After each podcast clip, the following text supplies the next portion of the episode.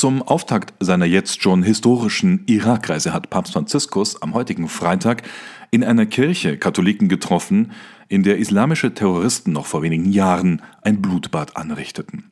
Dabei würdigte das Oberhaupt der katholischen Kirche am 5. März das Zeugnis der Toten, wie vor allem auch der im Land verbliebenen Katholiken. Hallo und herzlich willkommen zu einem Zehner Deutsch Podcast Spezial zur Irakreise von Papst Franziskus. Mein Name ist Anjan Christoph Immer. Die syrisch-katholische Kathedrale unserer lieben Frau der Erlösung, auch bekannt als Saidat al-Najad, war im Jahr 2010 Schauplatz eines Selbstmordanschlags des Islamischen Staates, während an einem Sonntag die heilige Messe gefeiert wurde.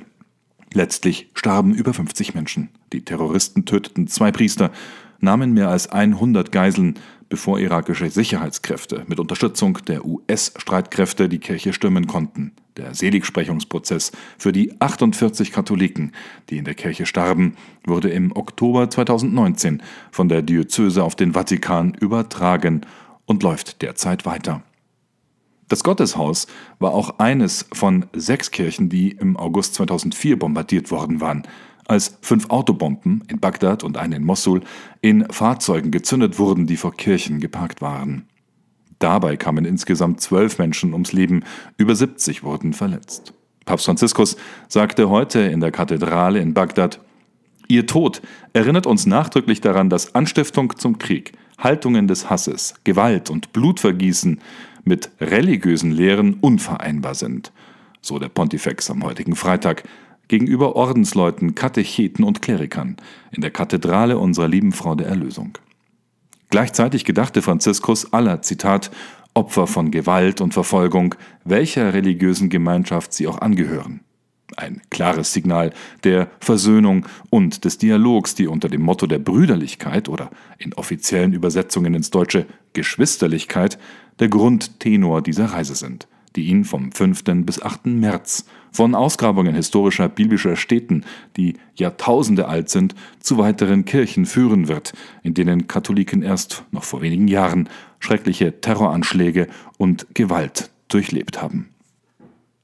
Bei den zudem geplanten Treffen mit irakischen Politikern und prominenten muslimischen Geistlichen wird der Papst in etwas mehr als drei Tagen insgesamt um die 1500 Kilometer zurücklegen, in einem Land, das nicht nur vom islamischen Extremismus, sondern auch der Eroberung und Okkupation durch die USA und deren Verbündete sowie durch konfessionelle Gewalt, durch Korruption und andere schwere Missstände geprüft worden ist.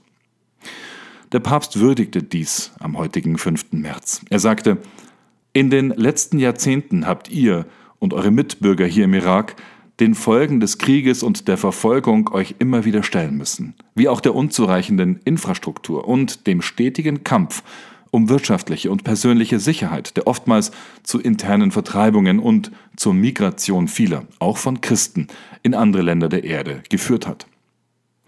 Er danke auch den Priestern und Bischöfen, die in dieser schweren Zeit ihrem Volk nahe blieben, so Franziskus. An sie gewandt sagte er, Ihr habt euch bemüht, die Bedürfnisse der Menschen zu befriedigen und habt jedem geholfen, seinen Beitrag im Dienst am Gemeinwohl zu leisten. Zitat Ende.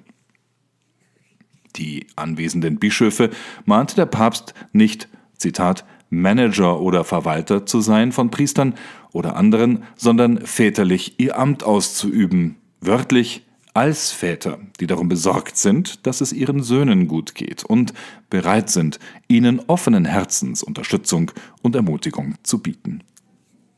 Vor dem Hintergrund der weltweit brodelnden Kirchenkrise räumte der Papst ein, dass nicht nur durch äußere Verfolgung und Spannungen die Gemeinschaft der Gläubigen schwer geprüft wird. Und er rief alle seine Zuhörer, nicht nur die im Dom versammelten Besucher, erneut zur Evangelisierung auf. Wörtlich sagte Franziskus, Hirten und Gläubige, Priester, Ordensleute und Katecheten teilen, wenn auch auf verschiedene Weise, die Verantwortung, die Sendung der Kirche voranzubringen. Zuweilen mögen Missverständnisse auftreten, können wir Spannungen erleben, so der Papst wörtlich, doch diese Knoten können von der Gnade, von einer größeren Liebe gelöst werden. Sie können von der Vergebung und dem geschwisterlichen Dialog aufgeschnürt werden, so Franziskus weiter. Zuvor hatte er direkt nach seiner Landung in Bagdad heute in einer Rede vor zivilen Autoritäten und gegenüber dem Präsidenten betont, dass alle Religionen im Dienst des Friedens stehen sollten, ja müssen. In Zukunft müssten mit Dialog und Schutz der Gerechtigkeit wieder eine Koexistenz der Religion erzeugt, ja errungen werden, so Franziskus wörtlich.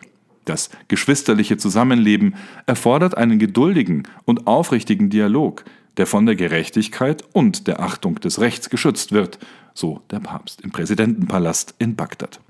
Dies sei keine leichte Aufgabe. Es braucht dazu das Bemühen und den Einsatz aller.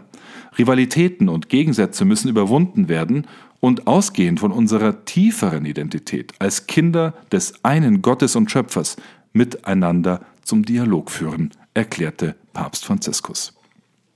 Mehr zum Thema, darunter der volle Wortlaut der Reden des Papstes und eine rund um die Uhr Berichterstattung dank unserer Kollegen, die den Papst begleiten, während wir hier im deutschsprachigen Raum berichten, erhalten Sie wie immer auf dem wahrscheinlich besten Portal für katholische Nachrichten in deutscher Sprache www.cnadeutsch.de.